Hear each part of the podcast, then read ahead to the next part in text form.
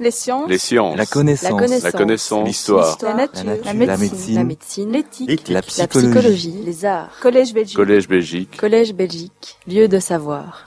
Voilà, ça n'a pas changé de titre, mais j'ai préféré sur la première diapositive indiquer le titre de la pièce qui va me servir euh, voilà, de terrain de- d'explication et, et d'entrée dans ce que peut être un spectacle et ce que recherche un spectacle, sur- notamment au niveau du corps du spectateur, mais aussi du corps de l'acteur, parce que dans le cas de cette pièce, il s'agit d'un spectacle dans le noir le plus complet.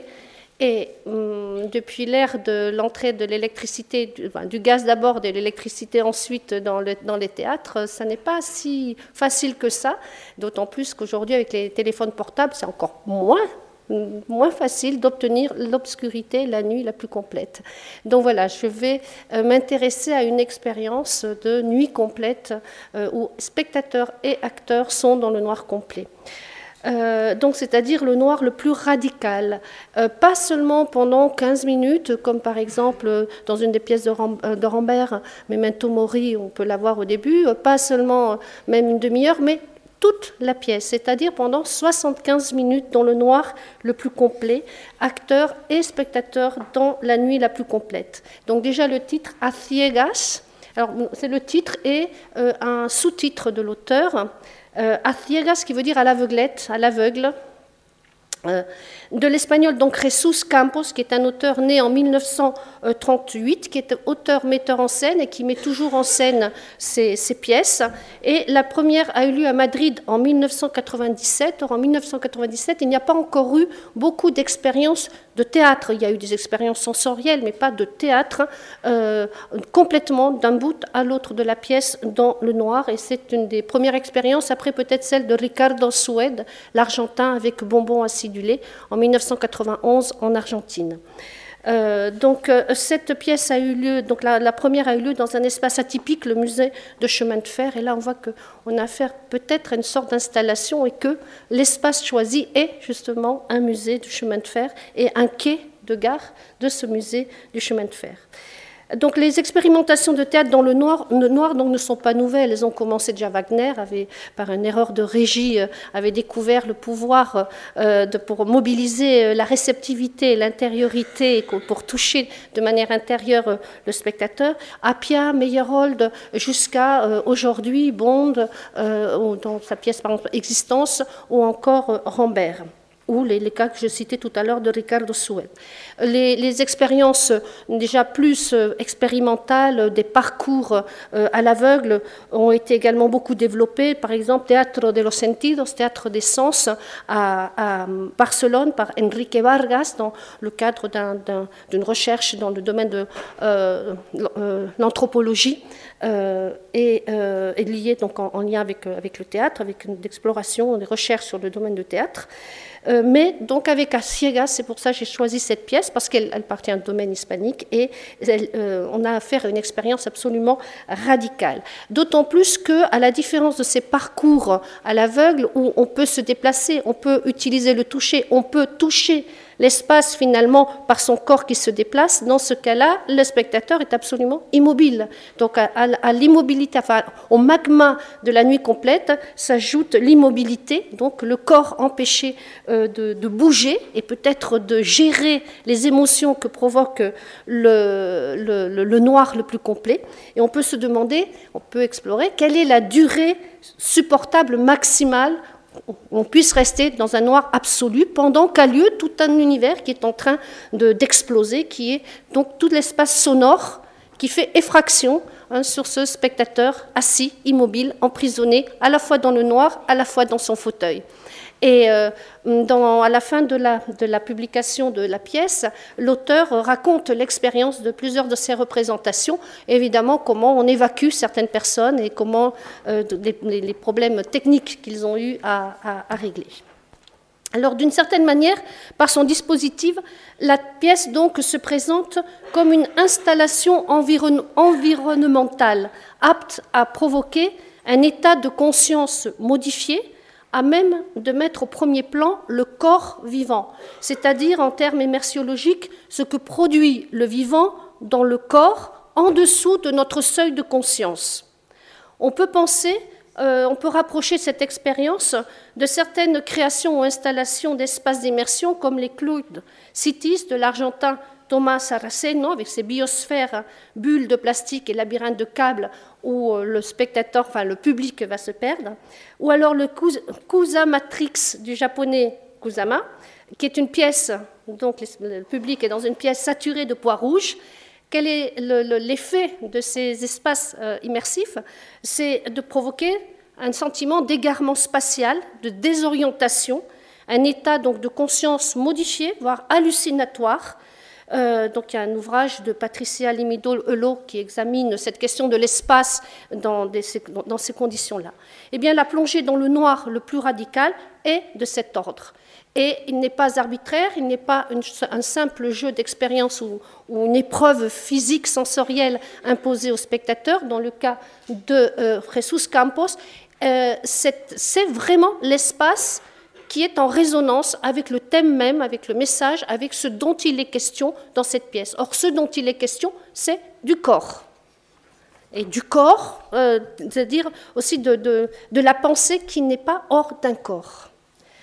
Donc Jesus Campos fait donc entrer le spectateur dans ce qu'on peut appeler la nuit absolue. C'est une expression que je reprends d'une jeune femme aveugle, mais pas aveugle de naissance, donc qui a connu l'état donc, euh, normal, enfin de, perception euh, normale que nous avons lorsque nous ne sommes pas non-voyants et qui est devenue d'un coup non-voyante. Et elle a écrit sa thèse en 1977, elle s'appelle Eva Tomé. Euh, en 1977, sa thèse s'intitule L'être et le monde à l'état nocturne.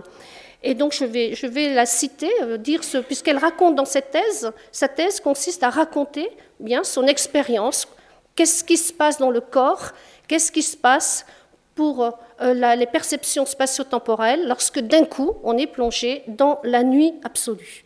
Elle dit entrer dans la nuit absolue, c'est perdre connaissance, s'évanouir. Le monde extérieur disparaît pour celui qui s'est évanoui. On prend la conscience de la position de son corps dans l'espace, de sa surface, de son, pardon, on perd la conscience de la position de son corps dans l'espace, de sa surface, de son volume. Le non-voyant a l'insupportable sensation d'exister dans un milieu abstrait, mais il se sent exister. Il fixe son attention sur son corps. C'est sa seule certitude et le seul élément rassurant qui contrarie le sentiment qu'il a d'un espace homogène. Cette position du corps lui donne au moins la notion du haut, du bas, de l'avant, de l'arrière, la gauche, la droite. Cependant, il ne se situe par rapport rien. Donc voilà, c'est justement ben, l'espace dans lequel euh, euh, Campos plonge l'action de sa pièce, plonge ses spectateurs pour recevoir euh, cette pièce, pour vivre 75 minutes avec des personnages qu'ils ne verront qu'à la fin et qui ne ressembleront certainement pas pour aucun d'entre eux à ceux qu'ils auront projetés sur l'écran noir euh, de cette nuit absolue euh, par le travail de leur perception et de leur, de la, de leur imagination qui, aura, qui, leur aura fait euh, imaginer les corps, penser les corps dont ils n'ont que le son. Euh, et inversement, les acteurs sont, bien sûr, ils ne voient pas le spectateur, ce qui n'est aussi habituel lorsqu'on a la lumière dans les yeux, mais ils savent qu'ils ne sont pas vus, ce qui a des conséquences, bien sûr, sur le jeu de l'acteur. Comment aider le spectateur à penser les corps qu'ils incarnent, leur corps d'acteurs et les corps qu'ils incarnent. Donc, quels sont les, moyens techniques, euh, dramaturgiques qui vont devoir être mis en place hein. Parce que les acteurs jouent absolument dans le noir aussi. Hein. Donc, la pièce se présente dans son sous-titre, on le voit, Auto sacro del realismo inverosímil o de la irrealidad verosímil, c'est-à-dire auto sacré de réalisme invraisemblable et de l'irréalité euh, vraisemblable, approximativement, on voit comment elle se présente déjà dans ce sous-titre. Euh, euh, donc la pièce donne déjà le ton. On a affaire à une allégorie grotesque. Mais aussi, elle indique une sorte, déjà le brouillage, brouillage des frontières entre le réel, le vraisemblable, l'irréel, le réel, et on peut penser à ce dont on a parlé hier sur le virtuel et le réel. Donc on est aussi dans cet espace immersif, il n'est pas d'un autre ordre, d'une autre qualité finalement que les espaces virtuels euh, dans lesquels on, plonge, euh, on peut plonger le spectateur et où c'est la question de l'espace euh, qui est donc, des repères spatiaux hein, qui, qui manquent, qui font défaut, qui sont modifiés. Euh, donc il s'agit d'une allégorie grotesque euh, qui va nous parler du corps, c'est-à-dire de la naissance de l'humanité. Euh, et cette allégorie plonge, comme on le voit, le spectateur dans un non-espace, à la fois homogène et compact, à la fois homogène et compact et flottant en même temps, celui de l'obscurité où le seul point d'ancrage est ce corps qui pourtant fait si peur. De quoi avons-nous peur? Du corps, répondait Lacan. Donc, euh, évidemment, après, au cours de la, représentation, comme je vous l'ai dit, il y aura plusieurs évacuations, jusqu'à cinq évacuations lors d'une représentation de personnes qui se sont évanouies, qui se sont recroquevillées, qu'il a fallu évacuer, euh, même en enjambant les acteurs dans le noir, euh, donc les, personnes qui les ont évacués ayant des, espèces de, lunettes infrarouges hein, pour pouvoir voir dans l'obscurité. Donc, comme tout auto-sacramental, puisque le titre l'indique, auto-sacro, euh, c'est un genre liturgique, rituel euh, euh, liturgique espagnol du XVIIe siècle qui met en scène de manière allégorique le mystère de l'Eucharistie. donc, comme tout autosacramental, et c'est le grand maître de l'autosacramental, c'est Calderón de la Barca, et qui a donné une définition de l'autosacramental. Donc, comme tout auto, cette auto, mais sacré, non pas sacramental, articule à ce qu'on appelle un argumento, on pourrait résumer ça par l'intrigue, mais ce n'est pas tout à fait ça, et un assunto, c'est-à-dire, on pourrait résumer ça par un thème, mais ce n'est pas non plus tout à fait ça. Il n'y a pas de mot euh, en français pour, pour définir exactement ce qu'il en est. Donc l'argumento se résume en quelques mots. C'est l'accouchement par un homme, et non pas par une femme, c'est une première, d'un enfant. Voilà, c'est tout, c'est l'action toute la scène, les 55 minutes de la représentation, c'est cela. Un accouchement, avec tout ce que comporte l'accouchement physique, pas métaphysique, un accouchement physique d'un enfant, mais par un homme. Un homme qui découvre ce que c'est que porter un enfant et ce que c'est que d'accoucher d'un enfant. L'assunto embrasse l'histoire de l'humanité depuis sa naissance à sa chute et sa résurrection, enfin une résurrection dans un espèce de grotesque éternel recommencement. Une humanité qui est lancée par cet acte involontaire de la naissance dans l'univers, sans boussole, sans direction fixe, à la dérive, avançant, comme le titre l'indique, et tel que les spectateurs sont placés dans l'obscurité, à l'aveuglette, hein, à la dérive. Une humanité qui, par un deuxième acte, celui-là volontaire, ferme les yeux pour ne pas voir la mort qui la cerne, mais qui en même temps, et malgré cette mort omniprésente, Calderón, dans une de ses pièces, c'est une phrase très baroque, dit El morir está en el nacer, c'est-à-dire la mort est déjà au moment, est là dans le naître, hein, au moment où l'on est, on commence déjà à mourir. Donc, en même temps, euh, donc cette humanité qui met toute son énergie dans la volonté et le désir de vie. Alors, je, cite le texte, il dit quand le monde, donc c'est l'un des personnages, je vous présenterai dans un moment les personnages, l'un, ils ont des noms génériques, l'un qui dit quand le monde s'obstine à s'éteindre, il vaut mieux fermer les yeux pour ne pas voir l'obscurité. C'est ce que dit l'un, l'homme qui pense. C'est celui qui va accoucher de l'humanité. Alors on se dit combien de spectateurs ne sont-ils pas exactement à ce moment ou un peu avant ou tout de suite après en train justement de fermer les yeux pour ne pas regarder le noir, pour ne pas éprouver le noir? C'est un réflexe euh, que peut-être on a tous expérimenté quand on est dans le noir, on ferme les, quand on est dans des spectacles, on ferme les yeux. Euh, un peu plus loin, le même personnage, l'un dit Ce dont il s'agit maintenant, ce n'est pas d'accoucher de faits historiques, mais de créer un corps solide dans lequel les idées puissent trouver leur résidence, de préserver la vie pour que la pensée ne se perde pas. Tu peux imaginer le monde avec l'imagination à la dérive Et là, hier, justement, notre collègue euh, euh, Larsen a cité euh, Johnson dans son travail, The Body in the Mind, où il évoquait que, comment l'expérience et l'imagination corporelle formaient la base de la signification, comment l'imagination, c'est-à-dire l'imagination à prendre dans le sens de la capacité à organiser les représentations mentales, concepts, images, etc., comment l'expérience corporelle façonne notre cadre mental, et euh, il a développé la notion de schème euh, d'image, ces structures préconceptuelles qui sont mises en forme par notre expérience corporelle. Et je crois que ici, dramaturgiquement, vous voyez, c'est ce qui est dit, c'est ce qui est fait, c'est ce avec quoi on expérimente. Donc la pièce, comme vous le voyez, ne parle finalement, au bout du compte, que de cela, du corps. Et elle joue en permanence d'une mise en abîme qui, autant que le dispositif d'immersion dans le noir, un, enveloppe les spectateurs dans cette antre matricielle originelle de la gestation de l'humanité, et deux, met en scène, d'une certaine manière, le processus même de la symbolisation. Alors, euh, comme Tisseron a pu le faire observer dans, un ouvrage qui a été consacré à ces questions-là, la symbolisation a reçu une de ses meilleures formulations mythologiques avec le dogme catholique de la Sainte Trinité, c'est-à-dire trois en un. Alors pour les croyants, je suis en train de commettre une hérésie en parlant de mythologie, mais euh, voilà, euh, on va se resituer dans, dans, ce domaine des représentations et, et, des mythes.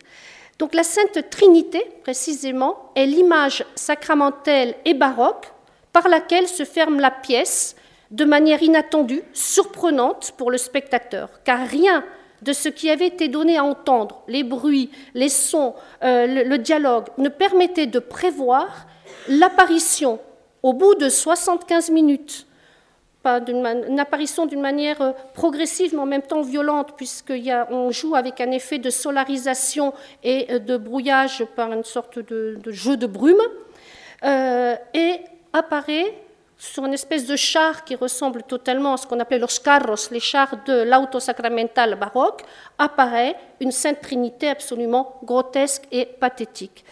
Voilà, alors ça c'est le début de la pièce. Euh, quand les spectateurs s'installent, il y a cette lumière bleue. Donc ils ne peuvent pas voir ce qu'il y a vraiment sur scène, mais ce char est recouvert de... Il y a une forme. C'est en fait ce carro final, ce char final Ensuite, bien sûr, c'est le noir le plus complet qu'on a représenté comme ça. Donc là, nous sommes à 5 minutes euh, du spectacle. Et euh, voilà, à 1h15 du spectacle, le moment où voilà l'image. Hein. Pendant 75 minutes, les spectateurs, à partir de l'espace sonore, ont, imaginé, chacun a imaginé, en fonction de son histoire, en, fonction de ses sensations, etc., euh, a imaginé ces personnages-là. Et voilà ce que l'auteur vient euh, donc leur, leur apporte.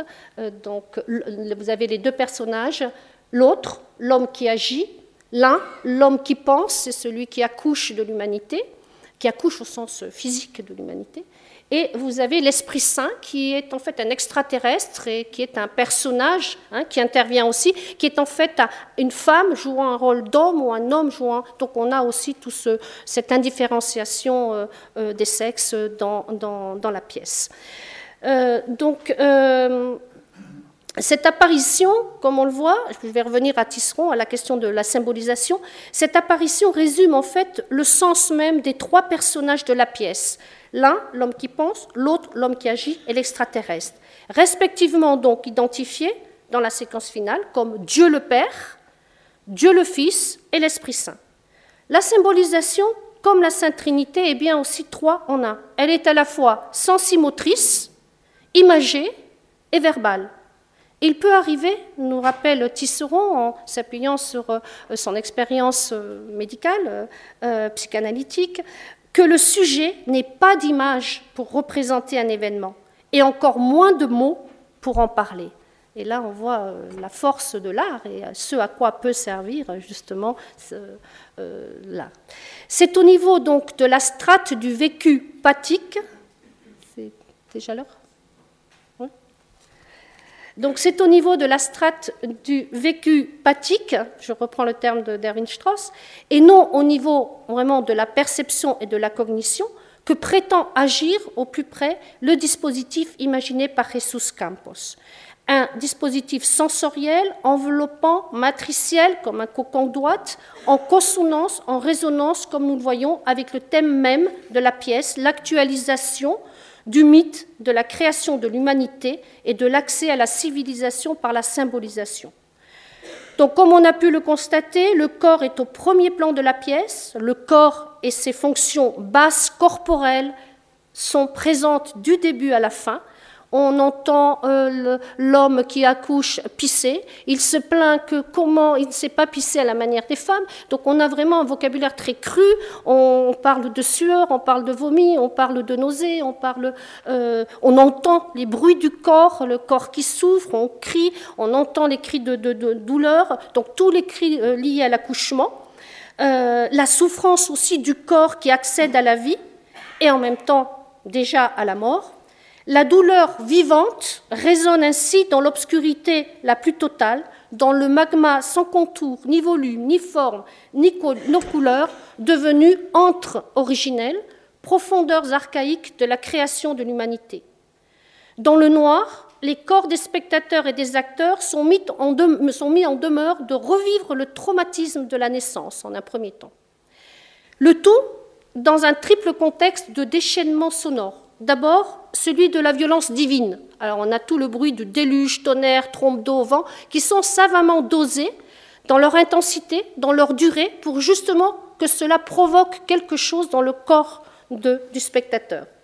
Notamment, le son, à la différence de, la vue, de la, perception visuelle, le son euh, euh, vient vers le spectateur. Il fait irruption, hein, il fait euh, effraction. Alors que lorsqu'on regarde, c'est nous qui allons chercher l'information visuelle. Mais dans le cas du son, c'est l'inverse, il arrive. Et donc euh, l'espace sonore est extrêmement soigné et modulé, rythmé pour provoquer euh, ces, effets.